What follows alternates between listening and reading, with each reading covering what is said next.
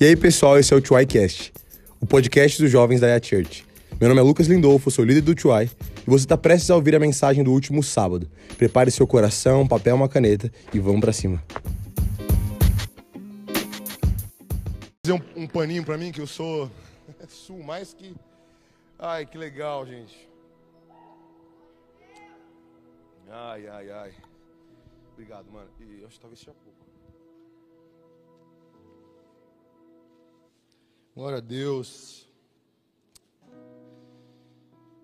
Olha, eu vou te falar que várias vezes na minha vida, a alegria é uma postura que eu escolho ter. Tem gente que às vezes olha, olha um culto como esse, um momento como esse e, e já pensa, nossa, que forçado, né? Ah, que galera forçada, cara. O mais legal, de verdade, falando para vocês aqui, o mais legal de ser cristão é que nós não precisamos ser guiados por aquilo que nós sentimos. Porque existe uma palavra sobre nós. E tudo que a gente faz é olhar para essa palavra e se posicionar nela até que ela, seja verdade no nosso coração. Por isso que às vezes, talvez a alegria não seja o sentimento que toma meu coração, mas é a postura que meu corpo e minha alma escolhem ter. Porque eu creio na palavra que Deus me deu. Por isso que, antes de começar a palavra, eu quis fazer esse momento da gente celebrar o Senhor. Sentindo ou não sentindo, a gente vai dizer para nossa alma que o Senhor é bom que a vida dele habita dentro de nós, que nós temos um chamado, que nós, nós, nós nascemos para um propósito. Eu estou falando com você do chat muitas vezes, mas eu só tô, quero deixar claro, eu estou sentindo muito no meu coração de declarar vida sobre a sua vida, meu irmão. Eu não sei como é que você vê até essa live aqui, mas isso aqui não é só uma tela na, na, na, no computador ou no celular. Eu creio que isso aqui é uma oportunidade que você recebeu de se encontrar com o Criador dos céus e da terra. Talvez você não seja cristão, mas eu peço agora e oro para que o seu coração seja aberto, sabe? Que ele seja rasgado pelo Espírito Santo.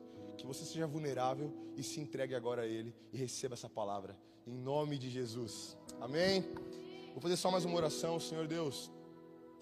Nós já falamos aqui sobre a importância de preparar o solo, sabe, do nosso coração, de semear, enfim, nós falamos sobre vários princípios do seu reino. É minha oração, Senhor, é que hoje aqui, Senhor, só haja solos férteis, Senhor a sua semente, Senhor, será lançada aqui através dessa palavra, mas eu oro e clamo para que isso não seja uma empolgação, Deus, mas que nós sejamos maduros na Sua presença, Pai.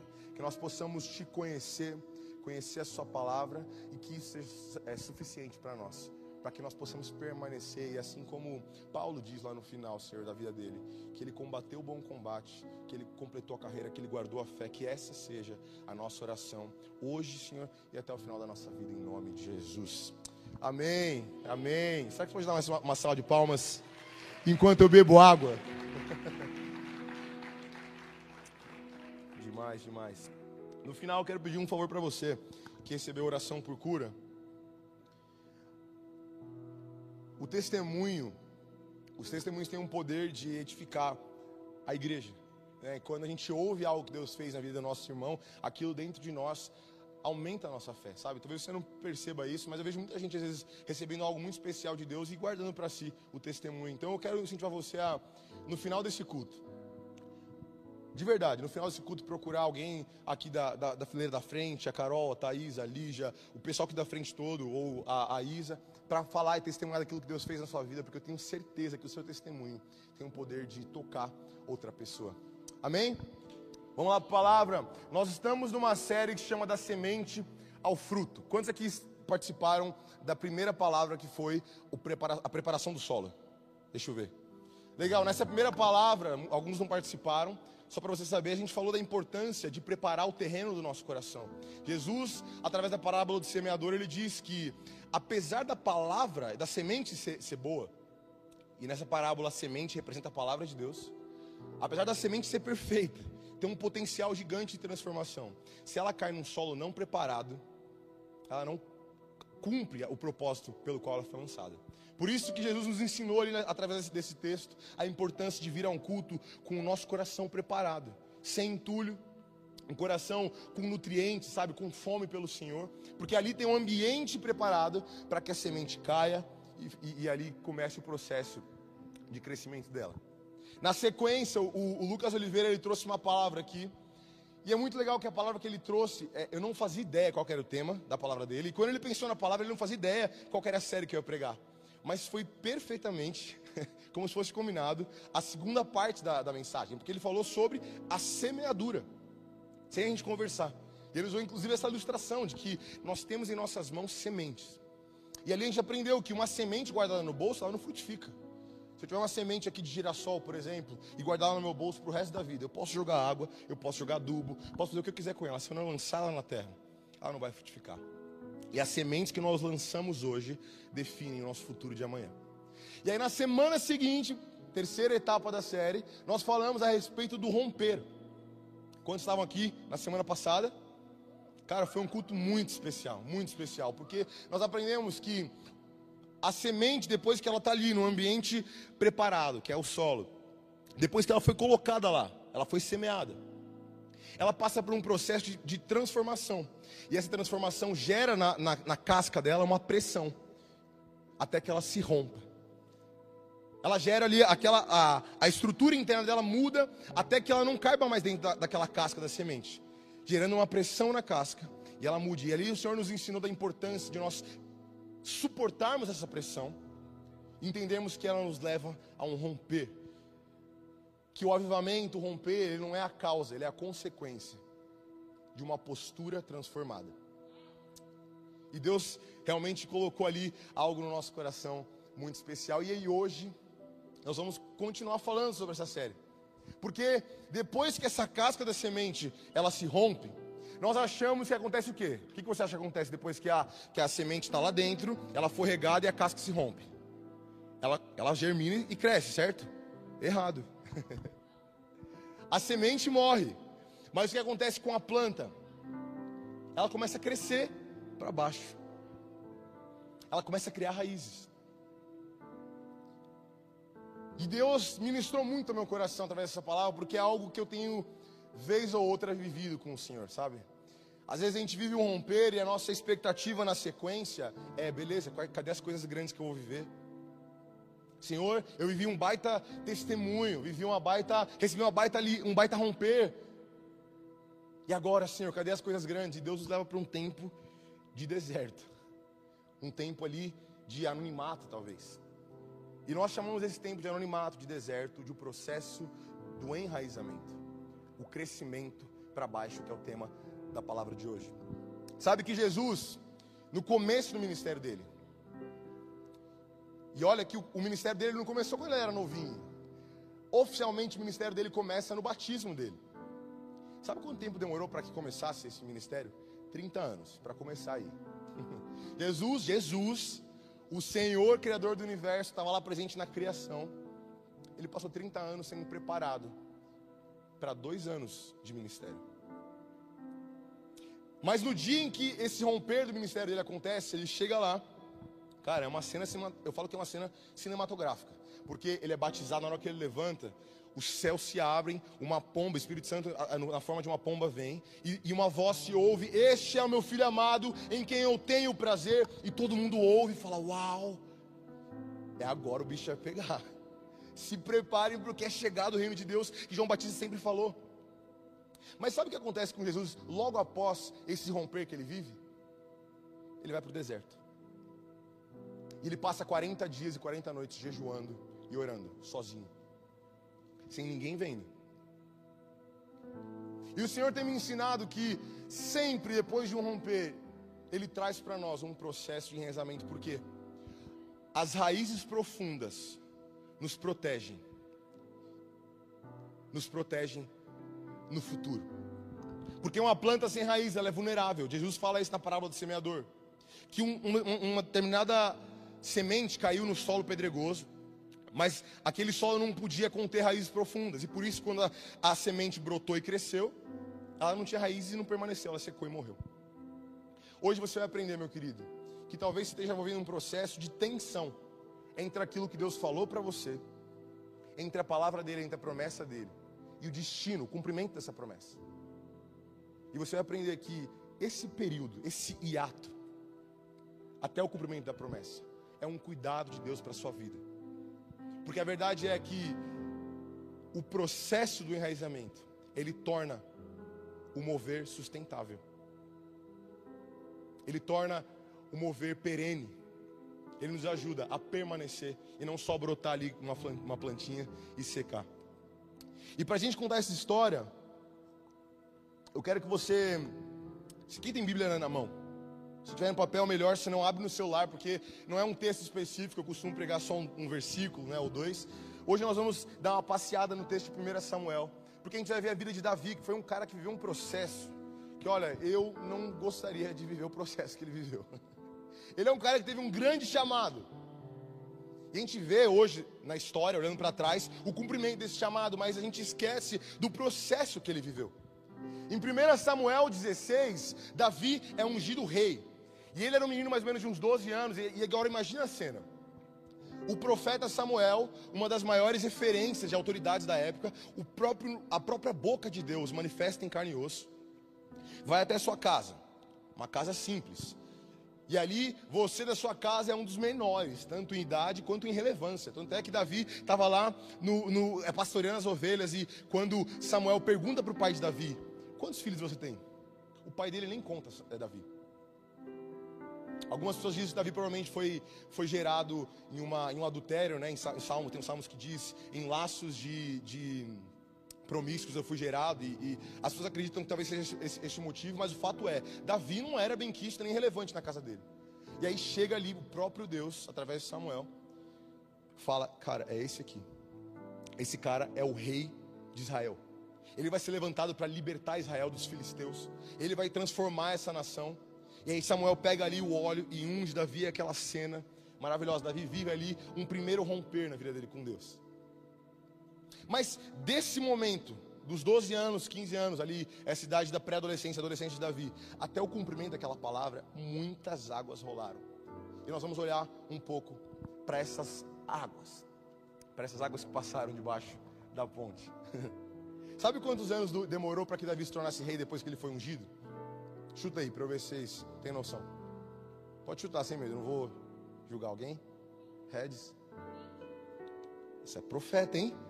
Acertou 30 anos. Você imagina isso, cara? 30 anos esperando uma promessa. O Senhor Deus falou: você vai ser um grande pastor. As nações vão ouvir aquilo que você tem para falar. E você passa 30 anos só esperando isso acontecer. Deus submeteu Davi a isso porque ele sabia que Davi prepara, precisava de um tempo de preparação proporcional ao tamanho do chamado que ele tinha. E Davi permanece escondido durante esses 30 anos. E nesses 30 anos que nós vemos aí, ali em alguns capítulos de Samuel, nós podemos aprender que o processo de enraizamento na vida de Davi é gerado em três áreas da nossa vida. É sobre essas três áreas que nós vamos falar. A primeira área é o nosso caráter. Abre aí em 1 Samuel, no capítulo 18, no e nós vamos começar no versículo 2. Ui, quase que cai. É uma leitura meio longa, mas eu preciso que você acompanhe para que nós entendamos a história que está acontecendo. Aqui, Davi já tinha matado Golias, Davi já tinha lido aquele, o principal romper da vida dele. O mundo tinha visto que existia uma unção sobre Davi. E aí acontece esse, esse relato aqui.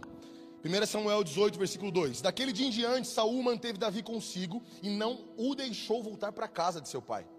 E Jonatas fez um acordo de amizade com Davi, pois se tornara o melhor amigo de Davi. Vamos parar por aqui já, porque Davi não só se tornou famoso porque ele libertou o povo de Israel matando Golias, mas o próprio rei de Israel falou: Meu querido, você não volta para casa, não, eu preciso de você aqui. Imagina isso: um menino lá com seus 17 anos, 18, ouve do próprio rei, cara, fica aqui pelo amor de Deus. E como isso não fosse suficiente, o filho do rei se torna o melhor amigo de Davi. As duas pessoas mais influentes da, daquela época se conectam com Davi. Versículo 4: Jonatas tirou o manto que estava vestindo e se deu ao Davi, junto com sua túnica, até sua espada, seu arco e seu cinturão. 5. Tudo que Saul lhe ordenava fazer, Davi fazia com tanta habilidade que Saul lhe deu um posto elevado no exército. Mais um, um lugar onde Davi começou a se destacar profissionalmente. E o versículo aqui 5 diz que isso agradou o povo e também agradou os conselheiros de Saul. Ou seja, o rei é seu fã, o filho do rei é o seu melhor amigo. Você profissionalmente é um sucesso. O povo reconhece que profissionalmente você é um sucesso. Se tivesse a, a, aquela revista Forbes Under 30, Davi estaria ali. um moleque com 16 anos era reconhecido pelo povo e pelos conselheiros como um ótimo soldado. Versículo 7. Versículo 6, na verdade. Quando os soldados voltavam para casa depois de Davi ter matado os filisteus, as mulheres saíram de todas as cidades de Israel ao encontro do rei Saul, com cânticos e danças, com tamborins, com músicas alegres e instrumentos de três cordas. E elas cantavam assim: Saul matou milhares, e Davi matou dezenas de milhares. Como se tudo já não fosse suficiente, agora Davi, além de tudo, é uma celebridade. É o Ney adulto. Adulto Ney. ele é reconhecido por tudo aquilo que eu já falei, mas ele também é reconhecido agora pelas pessoas, ele, é, ele tem fãs. Davi, tão novo, foi exposto ali a uma, uma plataforma tão grande, uma relevância tão grande, que Saul começou a ter inveja de Davi. O versículo 8 diz que Saul, quando ouviu esse refrão, no coração dele, alguma coisa mudou, ele passou a ter inveja de Davi. Mas eu quero que você preste atenção aqui, é que Davi, ele estava ali voando baixo. Imagina você com 17 anos, 18 anos que seja. Você aparece lá no TikTok dançando alguma coisa, não sei, nem sei, eu não tenho TikTok, eu não sei, mas dançando alguma coisa, hã? Alguma coisa cristã. Pode, pode ser. Você, o meu ponto é, você se torna famoso. Você passa na rua, meu Deus, eu tiro foto com você. Nossa, que lindo e seu DM cheio, e aí os seguidores vão subindo. Imagina você nesse lugar onde Davi estava. Eu pergunto para você, cara, como é que será que ficou o coração dele? Um pouco mais à frente da história, as pessoas, a Bíblia diz que Saul pretendeu dar sua filha Davi. Na verdade era só uma estratégia para matar Davi, mas o fato é que a Bíblia diz que Davi gostou da ideia. Diz assim no versículo 26: Quando os conselheiros falaram novamente com Davi a respeito dele tornar-se genro rei, ele gostou dessa ideia. Por isso, antes de terminar o prazo estipulado, e aí continua o texto, que ele foi lá e matou e pegou os prepúcios, enfim, continua contando a história. Mas eu quero que você preste atenção é que quando Davi estava ali, ó, na crista da onda, voando baixo, reconhecido por todo mundo, Deus tira ele desse lugar. E no versículo 19 no capítulo 19 começa uma perseguição a Davi. O rei Saul fica obstinado. Abre em, em, em 1 Samuel 19, versículo 11. Diz assim: Saul enviou alguns homens à casa de Davi para vigiá-lo e matá-lo de manhã. Mas Mical, a mulher de Davi, o alertou: Se você não fugir essa noite, para salvar sua vida, amanhã estará morto. Então Mical fez Davi descer por uma janela e ele fugiu. 24. Então Davi desceu, escondeu-se no campo. Quando chegou a festa da lua nova, o rei assentou-se à mesa. E ele se sentou no lugar de costume, junto à parede, em frente a Jonatas. Abner sentou ao lado de Saul, mas no lugar de Davi ficou vazio. Davi, Davi tinha fugido já. 26. Saul não disse nada naquele dia, pois pensou, algo deve ter acontecido com Davi, deixando-o cerimonialmente impuro. Com certeza ele está impuro. No dia seguinte, o segundo dia de festa da lua nova, o lugar de Davi continuou vazio. Então Saul perguntou a seu filho Jonatas: Por que o filho de Jessé não veio para a refeição, nem ontem, nem hoje? Nem hoje? E Jonatas respondeu: Davi me pediu, Davi me pediu com insistência permissão para ir a Belém, dizendo: Deixa-me ir, pois nossa família oferecerá um sacrifício na cidade. E meu irmão ordenou que eu, que eu estivesse lá. Se conto com a sua simpatia, deixe-me ir ver meu irmão. Por isso ele não veio à mesa. E a ira de Saul se acendeu contra Jonatas. E ele disse: Filho de uma mulher perversa e rebelde, será que não sei que você tem apoiado o filho de Jessé? Para sua própria vergonha e para a vergonha daquele que, daquela que, que o deu à luz? Enquanto o filho de Jessé viver, nem você, nem o seu reino serão estabelecidos. Agora mande chamá-lo e traga-o a mim, pois ele deve morrer. E Jonatas perguntou ao seu pai: Por que ele deve morrer? O que, ele fez? 33. Então Saul atirou sua lança contra Jonatas para matá-lo. E assim Jonatas percebeu seu pai que seu pai estava decidido a matar Davi. Jonatas levantou-se da mesa muito irado. Naquele segundo dia de festa de lua nova, ele não comeu pois estava triste porque o seu pai havia humilhado a Davi. O Senhor Deus leva Davi de 0 a 100 em questão de segundos. Deus tira ele do centro dos aplausos daquela plataforma E do nada Davi deixa de ser o rei, o rei reconhecido pelo povo, para se tornar o perseguido do rei. E, e, no versículo, capítulo 19, começa uma perseguição, cara, que assim me dá dó de Davi, de verdade. Quando eu era mais novo, eu via essa história, eu falava, meu, mas coitado, Senhor. Agora eu entendo os salmos que ele diz, Senhor Deus, os meus inimigos se levantam contra mim. Senhor Deus, será que o, o ímpio sempre vai estar à frente do justo? Senhor Deus, e aquelas lamentações.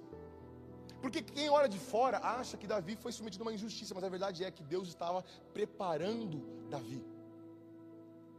A Bíblia não deixa claro, ela não fala aqui como estava o coração de Davi a respeito daqueles aplausos, mas pelas posturas que ele tem no futuro, nós podemos ver que, com certeza, todo aquela, aquele, aquele holofote sobre ele estava começando a encontrar um lugar no coração dele que ele não devia, que não devia ter. E por isso o Senhor tira Davi daquele lugar e coloca ele um lugar de perseguição. Meu querido, você pode ter uma unção do Senhor. Você pode ter um chamado do Senhor, você pode ter uma palavra, você pode ter o talento que você tiver. Se você não tiver seu caráter tratado, o seu caráter vai te boicotar lá na frente. Eu lembro da história de um, é, das Olimpíadas de Pequim, de um nadador chamado, é, acho que é Phelps, eu não lembro do que Phelps, é uma coisa Phelps. Michael Phelps. Obrigado. Ele apareceu do nada e começou a ganhar de todo mundo. E eu lembro que assim, a distância dele para os segundos colocados era sempre gigantesca. No número de medalhas, a distância de quantas medalhas ele tinha de ouro para o segundo colocado era gigantesca. Ele era o cara um fenômeno. Talento puro, nasceu para aquilo. É a promessa da natação. E eu lembro que um pouco mais para frente saiu uma notícia que ele foi pego no doping, envolvido com drogas, porque o caráter dele não foi tratado. Minha pergunta para você é: de que adianta tanta unção, tanto talento, tanta capacitação de Deus, sem um caráter tratado? A próxima vez que você receber uma palavra do Senhor, ou a próxima vez que você olhar para um talento seu, comece a se perguntar: Senhor, qual área do meu coração eu preciso tratar? Senhor, me ajuda a não deixar que o meu caráter me impeça de viver a plenitude do meu chamado no futuro. Eu quero chegar assim naquele lugar, mas eu quero chegar bem para que eu permaneça. Eu quero sim alcançar os grandes lugares, talvez os holofotes. Eu quero ser rei de Israel, como Davi é, mas como Davi foi chamado para ser. Mas, Senhor Deus, se eu precisar permanecer 30 anos no processo de ter meu caráter tratado, eu vou abraçar esse processo, porque eu creio que aqui o meu caráter vai ser forjado. Senhor Deus, me, me livra de chegar num lugar antes de estar pronto. O Senhor Deus, em todo o processo de enraizamento, meu irmão, ele nos submete a uma humilhação, uma humilhação digna, santa, para que nós entendamos o lugar dele e o nosso lugar. Provérbios diz que a soberba precede a ruína, e a altivez de espírito, o orgulho, precede a queda. Som do seu coração hoje, nessa noite, meu irmão, porque eu creio que Deus tem grandes coisas para esse ministério, Deus tem grandes coisas para a sua vida. Mas tem um zelo no seu coração, sabe? De falar, Deus, me ajuda a crescer. Não me deixa achar que eu, eu sou bom em alguma coisa, sabe? Sabe, as pessoas estão aí aplaudindo aquilo que eu faço, mas Deus me ajuda a lembrar que até o talento que eu tenho foi o Senhor quem me deu. E Ele tem um propósito. E sem dúvida, esse propósito não é a minha própria glória, a minha própria fama. Devolva ao Senhor o talento que Ele te deu. E eu tenho certeza que você vai permanecer. Amém? A segunda área que Deus trata no nosso, na nossa vida, no processo de enraizamento, é a maturidade. Diga comigo, maturidade. 1 Samuel 21, depois que Davi ele foge de Saul, porque o que acontece nesses capítulos, ele, ele percebe que Saul está realmente focado em matar Davi. E ali acontece algumas coisas, você pode ler, até, aliás, eu até te incentivo a ler 1 Samuel 16 até o, o capítulo 2 da, de 2 Samuel, 2 ali, o, o 4, que é quando ele se torna rei. Você vai ver e aprender esses princípios que eu estou falando. Mas no 21 retrata o momento onde Davi foge de Saul de fato. Ele sai da onde ele estava. Ele vai procurar um, um sacerdote chamado Aimeleque. E ele chega até Aimeleque e fala: Aimeleque, eu preciso de comida e eu preciso de uma espada. E aí Aimeleque fala: Cara, aqui é um templo, né? Não é uma igreja. A única comida que eu tenho é, é usada nos rituais. são os pães da, da mesa. E a espada, ah, a espada tem uma espada aqui que você usou para matar Golias. A gente não leu aqui, mas Davi, quando ele mata Golias com a pedra, na verdade ele derruba Golias com a pedra, ele pega a espada e corta a cabeça de Golias. E essa espada está escondida ali com Aimeleque. E 1 Samuel 21 retrata isso. Quero que você abra lá no versículo 7, que vai narrar esse momento. Aconteceu que um dos servos de Saul estava ali naquele dia cumprindo seus deveres diante do Senhor. Era o Edomita Doeg, chefe dos pastores de Saul. Davi perguntou a Emelec: Você tem uma lança ou uma espada aqui? Não trouxe minha espada nem qualquer outra arma, pois o rei exigiu urgência. Mentira. Ele mentiu ali só para poder conseguir ali a espada. Versículo 9: O sacerdote respondeu: A espada de Golias, o filisteu que você matou no vale de Elá, está enrolada num pano atrás do colete sacerdotal. Se quiser, pegue-a. Não há nenhuma outra espada. Davi disse: Não há outra espada melhor. Dê-me ela. 10. Naquele dia, Davi fugiu de Saul, foi procurar Aquis. Vamos parar por aqui. Aquis era o governador de uma terra chamada Gat. E tudo bem, você não precisa ser bom em geografia, porque eu também não sou muito bom. Mas eu fui estudar, e sabe quem é esse tal de Aquis? E o que é essa tal de cidade de Gat? É justamente o berço daquele tal do Golias que ele matou. Então, olha comigo para essa cena. Davi fugindo de Saul. Ele vai até Emelec e pega uma espada de quem? Dele, mas que ele matou Golias. E aonde ele vai? Na cidade natal de Golias.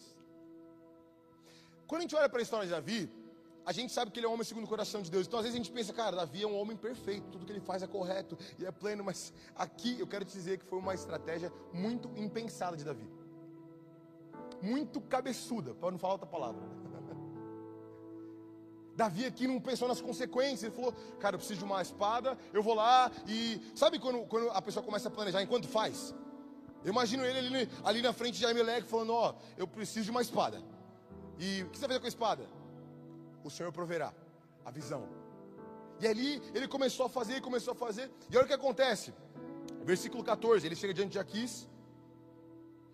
Versículo versículo Versículo 11.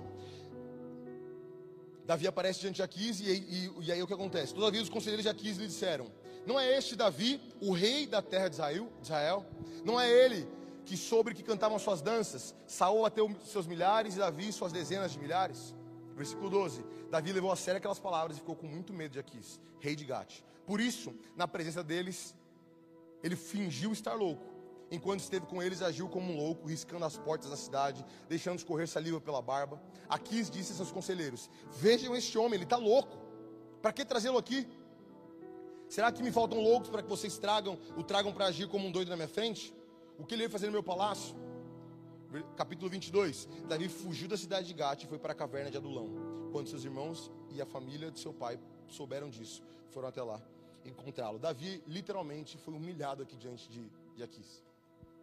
E por que eu digo que a segunda área que o Senhor nos trata é, é a maturidade? Porque às vezes a gente tem medo de errar.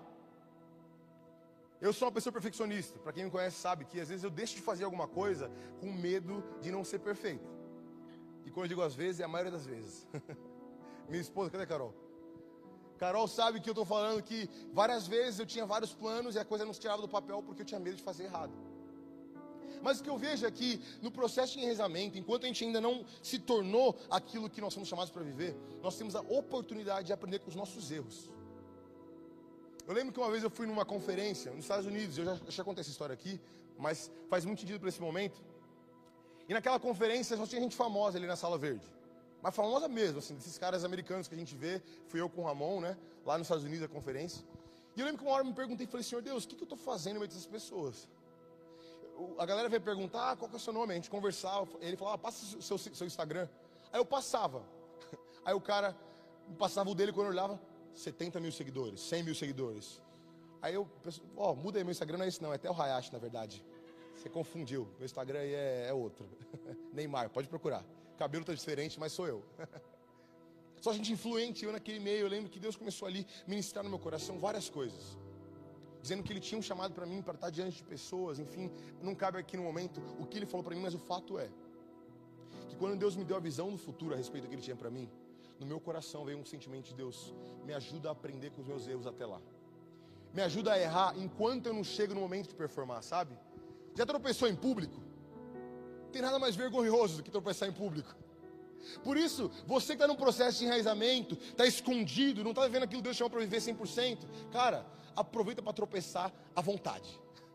Aproveita para errar à vontade, porque o dia que você estiver diante das pessoas, o peso é muito maior. Davi aqui ainda não era rei, e a consequência, nós vamos ler aqui, foi uma consequência grande do erro dele. Mas com certeza, foi muito menor do que se ele tivesse, já fosse rei de Israel. Versículo 18 diz que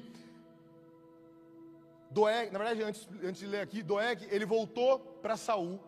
Então, se, você vê no começo do versículo 7, quando diz que Davi foi ao encontro de Aquis, foi, ah, quando Davi foi encontrar Aimeleque, tinha uma espada lá, né? Eu já falei isso.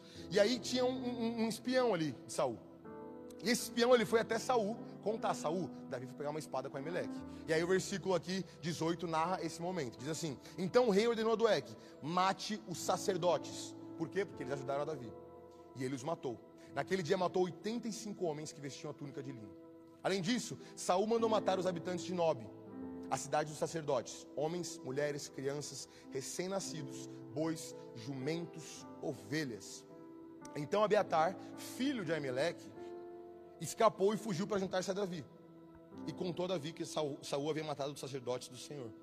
Então Davi disse a Abiatar: Naquele dia, quando Edomita do Eg estava ali, eu sabia que ele não deixaria de informar Saul. Sou responsável pela morte de toda a família de seu pai.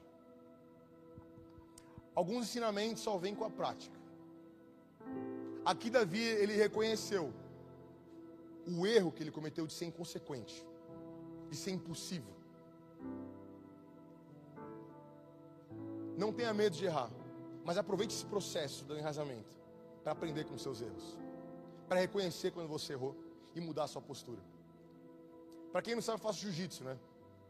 Uma arte marcial jiu-jitsu. E quando eu comecei a fazer jiu-jitsu, eu lembro que eu, para mim era tipo assim, cada treino, cada rola que a gente chama, né, que é ali um combate entre seu adversário no treino, cada rola era uma oportunidade de ganhar o cinturão do mundo.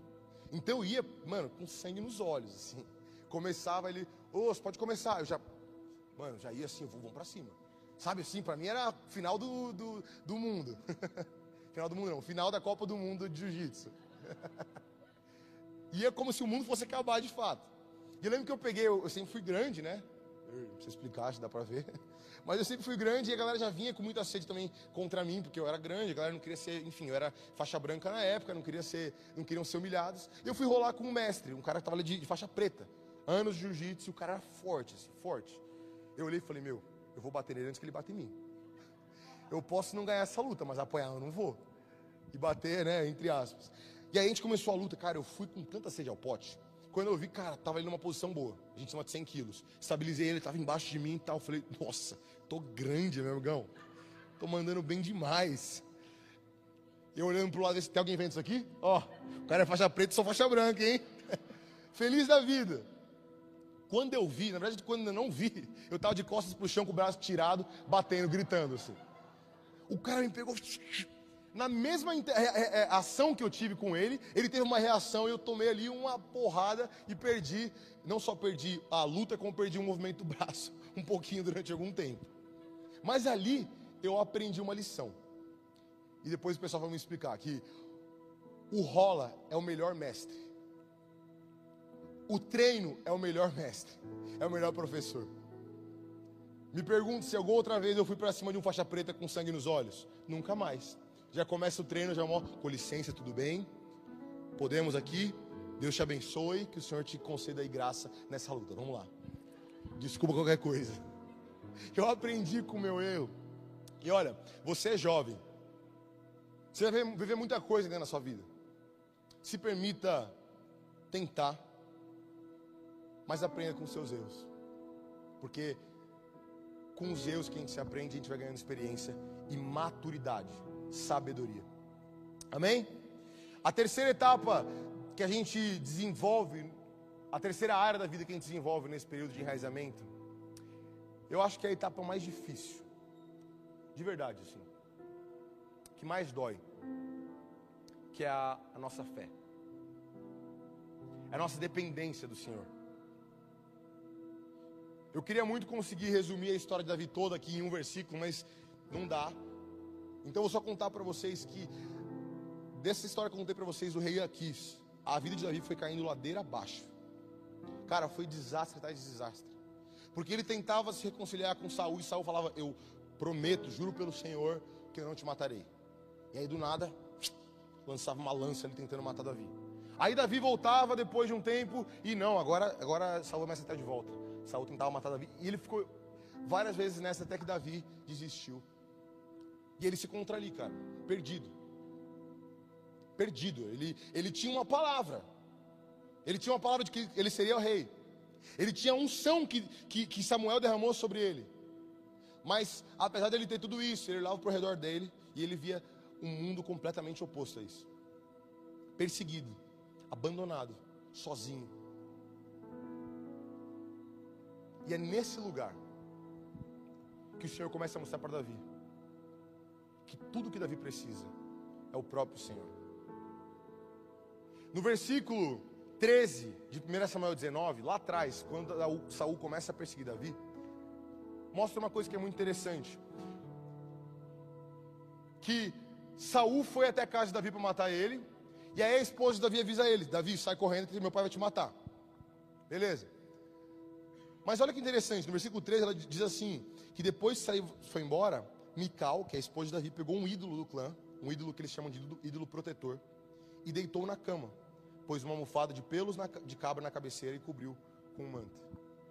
A gente olha para o Davi de 1 Samuel e de 2 Samuel e acha que o tempo tem, todo ele foi perfeito. Mas eu quero que você saiba que a mulher naquela época não é hoje em dia que manda na decoração da casa. Eu sou casado, né? Meu querido, se minha esposa mandar eu pintar a parede de roxo, eu vou pintar feliz da vida e vou falar que eu amei roxo, que é a cor do verão ainda. Já aprende essa daí. Naquela época não era assim. E as pessoas diziam que essa estátua, os historiadores dizem que essa estátua provavelmente era do tamanho de um homem, porque ela conseguiu simular o corpo de Davi na cama. Ou seja, Davi não só aceitou, tolerou aquela imagem, ele era conivente. Aquela imagem era dele também. A casa era dele. Davi, o rei Davi, o homem segundo o coração de Deus, ainda tinha muletas na sua vida. Ainda tinha um, um, um ídolo protetor do lar. Sabe, eu falo que essa, essa fase da, da, nossa vida, essa área da nossa vida é mais difícil de ser tratada, porque quando Deus tira a nossa muleta, nós caímos. Para que nós possamos enxergar que nenhum outro apoio é mais seguro, senão a palavra dele. E Davi se encontra aqui no lugar, pode aplaudir ao Senhor. Porque é verdade, cara. É verdade, Davi se encontra aqui num lugar onde ele não tem mais ninguém. O ídolo protetor da casa dele não pode fazer nada para ele, a não ser ficar ali fazendo o que ele faz melhor, parado na cama, fingindo ser ele. E o Senhor, pouco a pouco, começa a esgotar os recursos de Davi e mostrar para ele que ele não tem o controle das rédeas da vida dele. E aí no capítulo 23, depois de tudo isso que eu contei para vocês, pela primeira vez, Davi cai na real. 1 Samuel 23, o versículo 1 diz que quando Davi ficou sabendo que os filisteus estavam atacando um povoado chamado Keila, ele consultou ao Senhor. Diz assim: Ele perguntou ao Senhor: Devo atacar esses filisteus? E o Senhor lhe respondeu: Vá, ataque os filisteus e liberte Keila.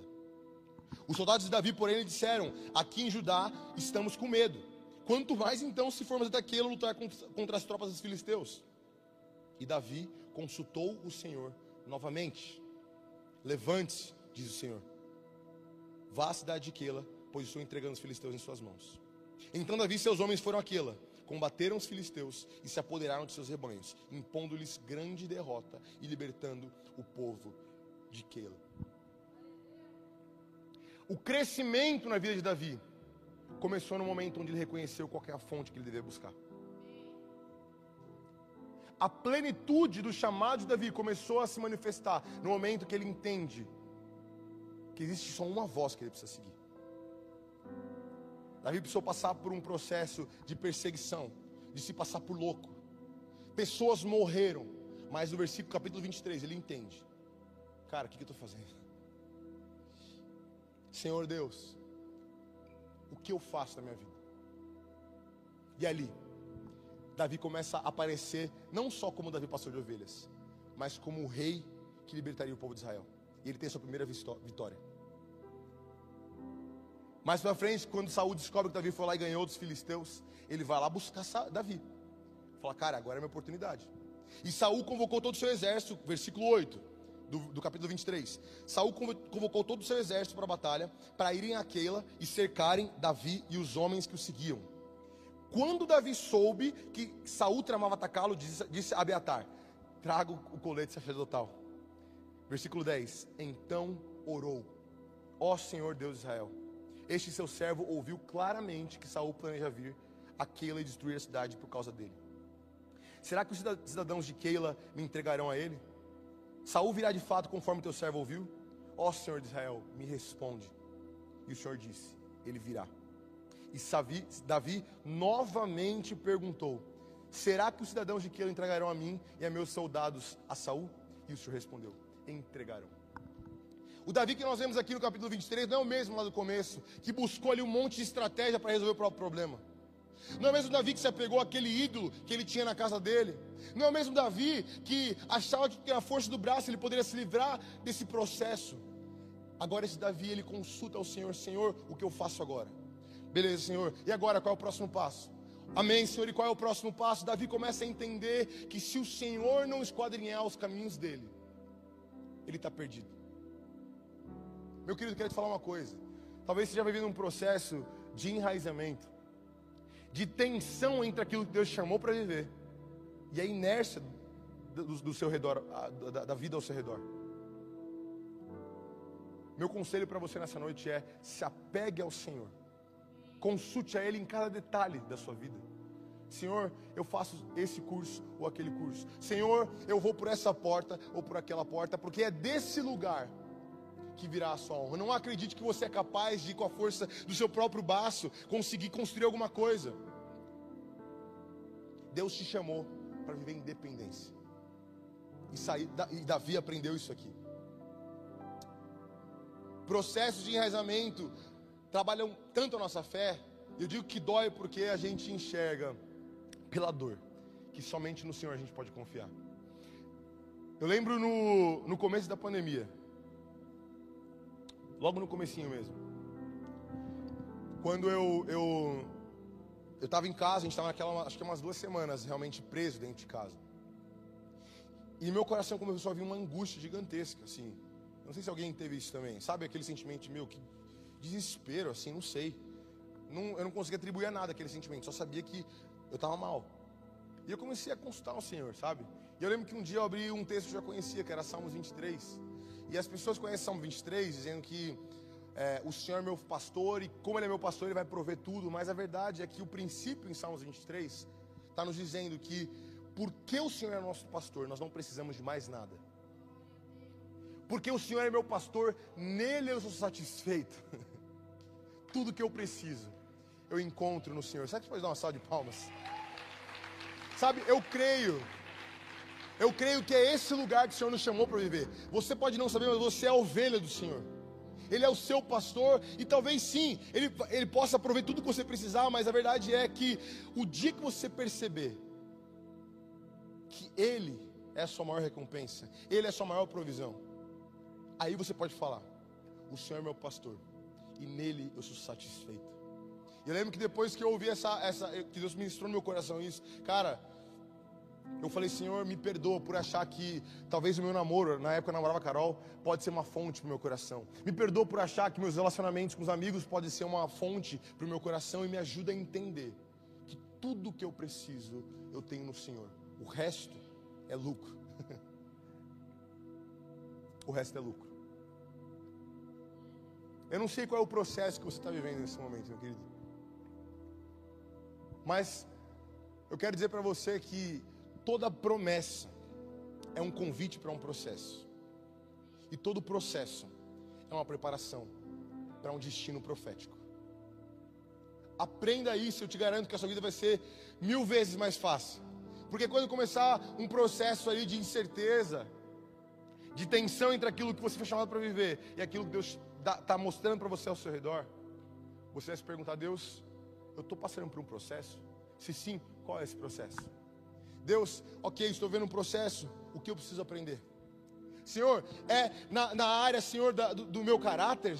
Será que eu preciso mudar alguma coisa? Senhor, será que é a minha maturidade eu preciso crescer? Senhor, será que é a dependência do Senhor? Senhor, eu não sei o que o Senhor está me levando a aprender, mas me ensina. Porque eu reconheço que tudo que eu preciso, eu tenho no Senhor. Independente do seu processo, meu querido, olhe para ele como uma oportunidade de crescimento. Olhe para ele como uma oportunidade de conhecer um atributo do Senhor. Davi só experimentou o milagre de matar um gigante Golias. Davi só experimentou o milagre de se tornar rei de Israel quando ele entendeu que tudo que ele precisava ele tinha no Senhor. Deus vai nos levar para esse ano, como Tuai, viver um tempo de amadurecimento. Obrigado. Eu creio de verdade nisso. Mas eu creio que depois do romper, o que acontece não é simplesmente ali uma, a planta crescer para cima, mas é um processo de crescer para baixo. E eu creio que é nesse lugar que nós estamos. Sabe, de dificuldade muitas vezes. De às vezes não enxergar Deus, mas a minha, o meu convite para você nessa noite é permaneça fiel. Permaneça convicto. Faça uma avaliação no seu coração. Peça para o Espírito Santo, Espírito Santo, me mostra, existe algo que eu preciso transformar, mudar na minha vida? Existe alguma muleta, algum ídolo que eu estou guardando na minha casa, no meu coração? Eu tenho certeza que quando você chegar lá no, no seu destino profético, você vai olhar para trás e falar, nossa, Glória a Deus, ainda bem que eu aproveitei esse tempo para me preparar, para ser um líder melhor, para ser um marido melhor, para ser um pai melhor. Aproveite essa oportunidade para se desenvolver, porque uma planta sem raiz não permanece. Feche seus olhos, meu querido.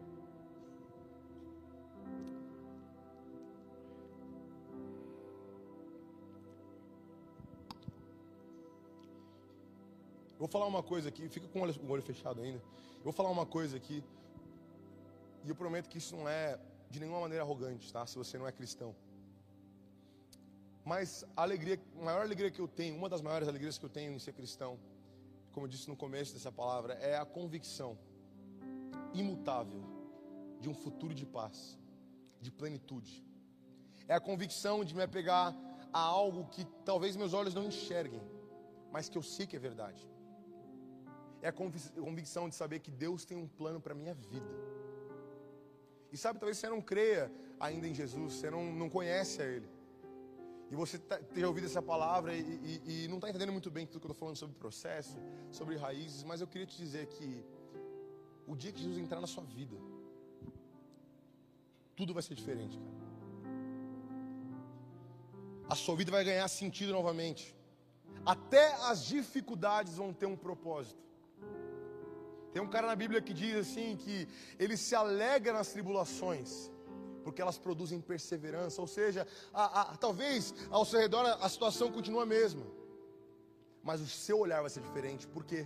Por conta de uma palavra que está sobre você. Mas para que você viva tudo isso, meu querido, você precisa começar de um lugar, olhando para a sua própria, própria vida e falando assim: Senhor Deus, eu talvez não te conheça bem como, como as pessoas estão aqui mas eu quero te conhecer. Eu quero essa esperança imutável. Eu quero essa convicção de um futuro melhor, de um chamado para minha vida. Eu quero essa convicção de, de, que mesmo em dias de angústia, o Senhor é por mim. Eu não sinto isso, talvez você não sinta isso. Mas no seu coração você quer receber no seu coração um Senhor, um pastor que é capaz de cuidar de todas as áreas da sua vida das mais relevantes, seja decidindo se você vai casar ou não, se você vai trabalhar em uma empresa ou não, se você vai para tal faculdade ou não, ou para coisas pequenas da vida. Senhor Deus, o que, que eu faço hoje? Independente de qual seja o processo que você esteja vivendo, existe um Deus fazendo um convite para você hoje, querendo ser o seu Senhor, o seu pastor. Se você nunca fez oração para entregar sua vida para Jesus, eu posso dizer que essa é a melhor oração e a mais importante da sua vida. E se você quer hoje fazer essa oração, quero pedir para que você levante a sua mão no seu lugar. Nós vamos orar com você aonde você estiver. Se você quer dizer, Jesus, eu te entrego a minha vida e eu quero que o Senhor seja meu pastor, o meu Senhor. Levante sua mão no seu lugar. Nós vamos orar com você e você vai receber Ele na sua vida. E eu te garanto que tudo vai ser diferente. Presencialmente, existe alguém aqui que quer entregar a sua vida para Jesus? Se sim, levanta a sua mão. É a última vez que eu peço. Tudo bem? Você que está online, se você está entregando sua vida para Jesus hoje, quero pedir para você escane, escaneie esse QR Code aqui embaixo. Põe o celular aí. E quero que você feche seus olhos que eu vou orar com você agora. E se você está aqui nesse lugar presencialmente, for com vergonha de levantar a mão, repita essa oração comigo. Senhor Deus, eu te reconheço como meu Senhor e Salvador. Eu tenho passado por processos da minha vida, mas me ajuda a entender o propósito deles. Eu quero te conhecer, eu quero caminhar com o Senhor, por isso hoje eu me entrego para o Senhor. Eu reconheço que eu sou falho e que eu necessito de um Salvador, de alguém que mude a minha vida, que me dê um destino. Senhor Deus, eu oro agora por essas vidas e declaro em nome de Jesus, Pai, que o Senhor possa completar a obra que começou, Senhor. Muito obrigado, Senhor, porque a Sua presença é sempre um convite para nós, Pai, é sempre uma porta aberta. E a minha oração é para que esses irmãos que entregaram a vida para o Senhor possam crescer, Senhor possam ser plantas que crescem para baixo, Pai, que vivem em romperes e que permanecem, Senhor, até que elas deem frutos. Em nome de Jesus. Glória a Deus. Glória a Deus. Se você fez essa oração pela primeira vez, no final quero pedir para que você procure o Samuel. Cadê o Samuel? Ele está lá na esquerda. Se você fez online essa, essa oração pela primeira vez, escaneie aí esse QR Code, que a gente quer encontrar com você, explicar como que é essa vida com Jesus. E você que está aqui presencialmente ou online, mas já é cristão, eu tenho mais uma oração para pedir para você fazer.